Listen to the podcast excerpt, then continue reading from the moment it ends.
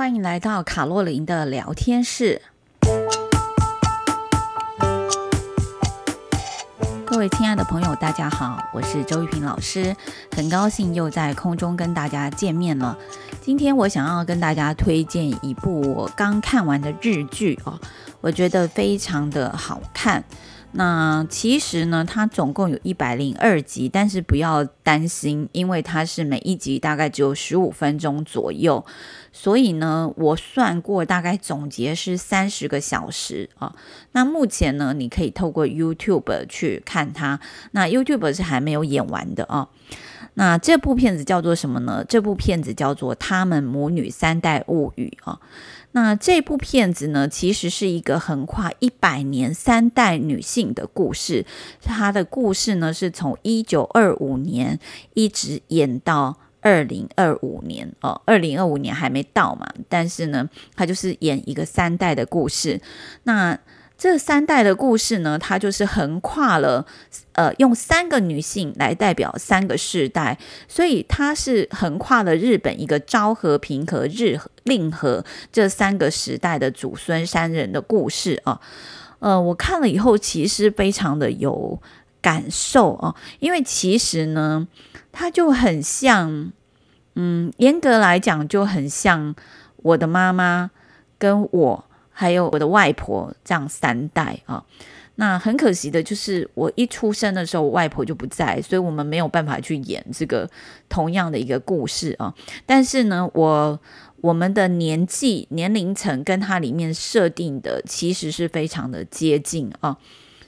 呃，故事呢，当然是从大正末期的日本广播开始啊。那女主角呢，第一代女主角叫安子啊。那安子呢，她其实是菊家这红豆果子店和果子店的一个小朋友。她因为来自一个很有钱的家庭，算蛮富裕的啊，所以呢，他其实是每天都非常的开心。他说他每天都是在红豆味当中，呃，就是醒过来这样子啊。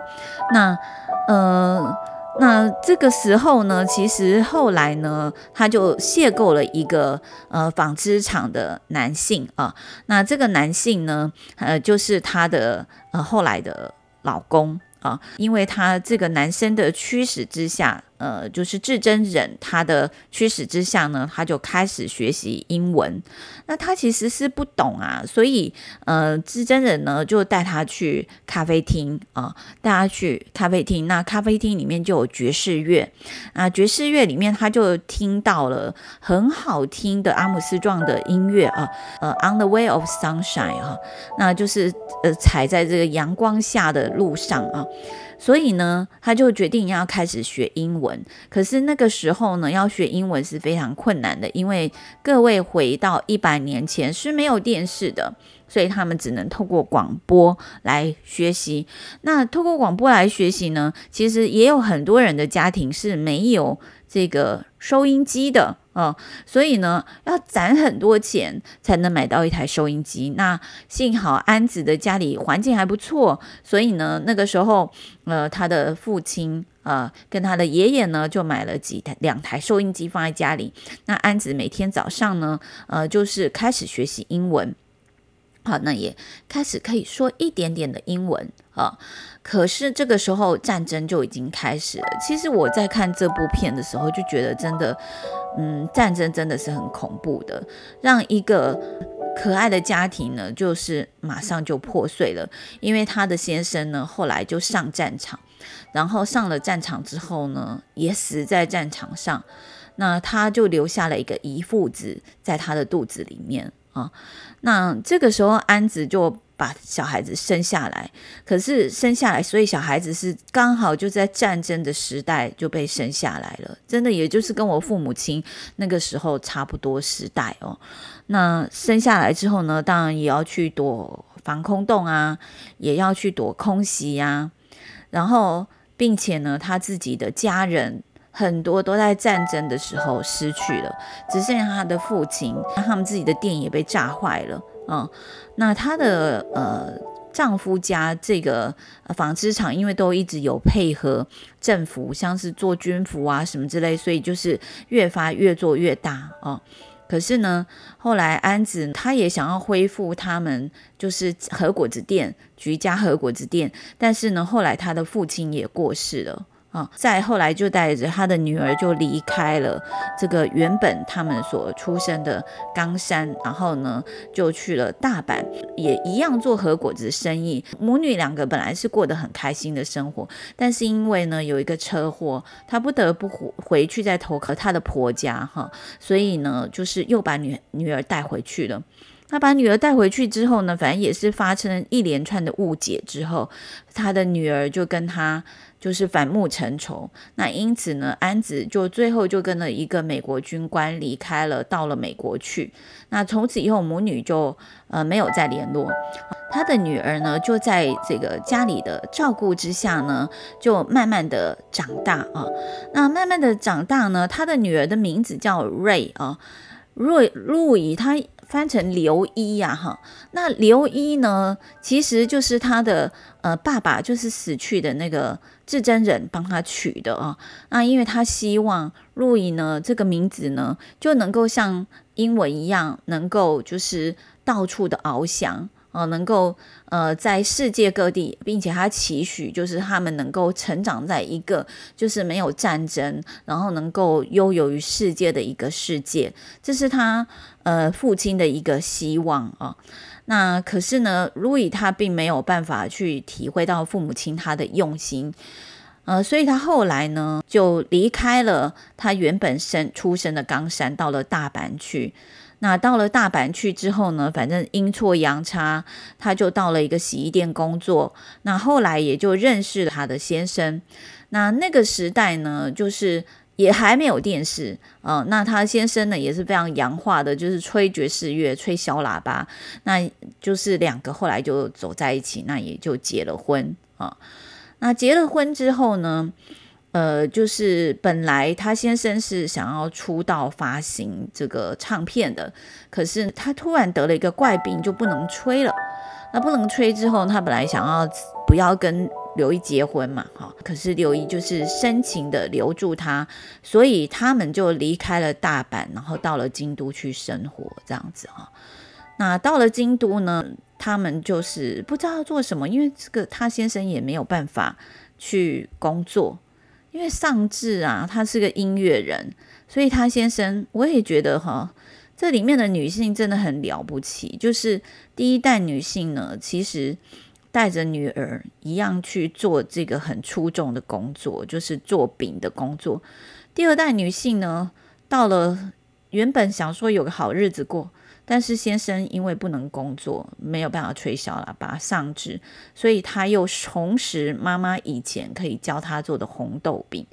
呃，他做成红豆饼，就是呃，他们叫车轮饼，它里面是包红豆的。那这红豆馅就是他妈妈传给他的，所以他就这样子靠着这个为生，这样子的一个小生意，那就养活了他们一家子啊。那养活了他们一家子之后呢，他就到了这个京都，然后就生了他的女儿，叫日向啊。日向是一九七五年生的啊。那日向呢，在他们在他这个爸爸就是没有胸无大志的养育之下呢，所以他其实很奇怪，他就是喜欢时代剧。在这个剧集里面，你也看到时代剧的重要性啊，在日本整个扮演的重要性。那他喜欢时代剧，那因为为了拯救时代剧呢，他也去学了英文啊。其实，呃，这部片子里面呢，我觉得你可以看得到，就是一个一百年来时代的脉络。呃，就是路易到了大阪之后呢，呃，电视机就开始产生了。呃，那时候开始有电影，啊，然后就演了时代剧，然后后来呢，电视呢才有到了一九七五年，这个女儿生了之后还是黑白电视，后来呢才慢慢的换成彩色电视啊。那电视好像在他们的生命当中扮演的越来越重要的角色，然后呢，时代剧也慢慢的没落，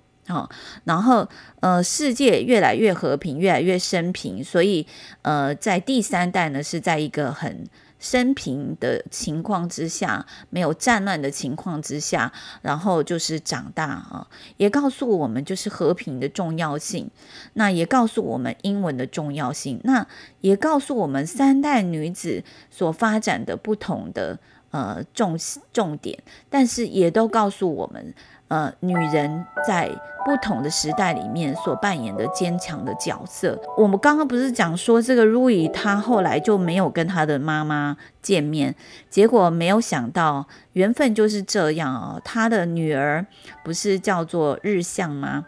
那日向呢，她后来就到这个时代剧的剧场里面去工作了。那结果呢，最后她在里面碰到了从美国回来的奶奶，就是。他们的第一代安子，那这个时候他也不知道，他叫他叫安妮平川，哈，那也并不是他们所熟悉的名字。可是呢，最后最后呢，他们就相认了，哈。我觉得到最后那几集真的非常令人感动，就是呢，看到母子之间，嗯，尽释前嫌，然后彼此相爱的，嗯，这个爱啊，虽然已经三十年。嗯、就是有误解而不往来，可是最后最后却因为误解化解之后，真的爱能够包容一切，所以我觉得，嗯、呃，它是另类的战争与和平的一个故事的代表，这样子，也就是说，告诉我们战争的恐怖，战争可能对呃家破人亡造成的影响，那也告诉我们。女性呢，在不论什么时代，都能够呃有坚韧的勇气，然后独立的个性，扛起世界很重要的一个责任，家庭里面很重要的一个责任，然后也告诉我们，就是在学习外国语言的重要性，因为唯有当你有办法跟别人交谈的时候，你的世界才会越来越宽广，越来越广阔啊。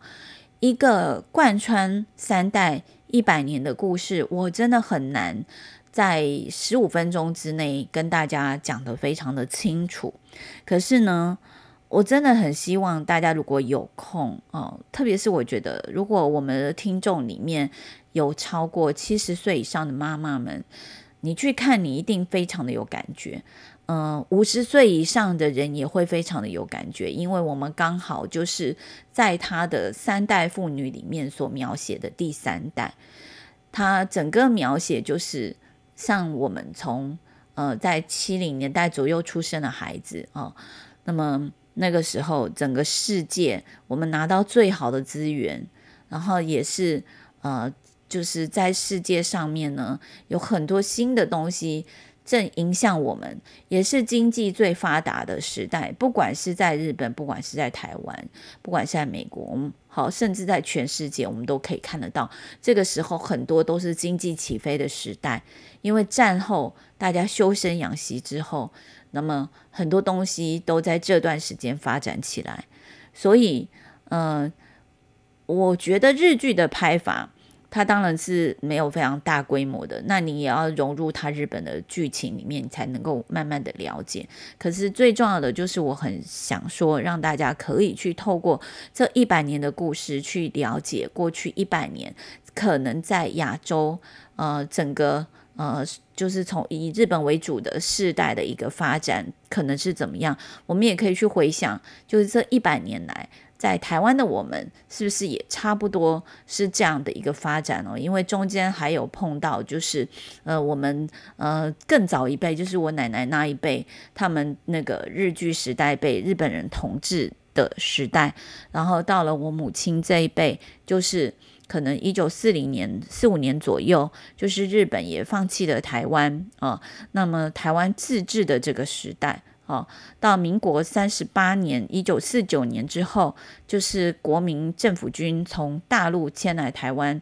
正式把中华民国从大陆搬到台湾来这样子。然后到了我们就是一九七零年代附近，呃，可能这个时候我们碰到我们跟中美断交，然后我们退出联合国，然后我们的经济开始，因为我们政治上没有什么期待了，所以我们只能。发展我们的经济，所以台湾的经济的起飞也大概就是十大建设啊什么，大家都是在这个时代所开始的。嗯嗯，其实我在看这个片的时候，我们也在思考，我真的是蛮有感觉的，所以很想要推荐给大家。那有兴趣的朋友，真的可以花个三十个小时，来看看这一部周老师给你推荐的《他们母女三代物语》，从一九二五年到二零二五年的故事。好，嗯，就跟大家分享到这里喽，我们下次再见，拜拜。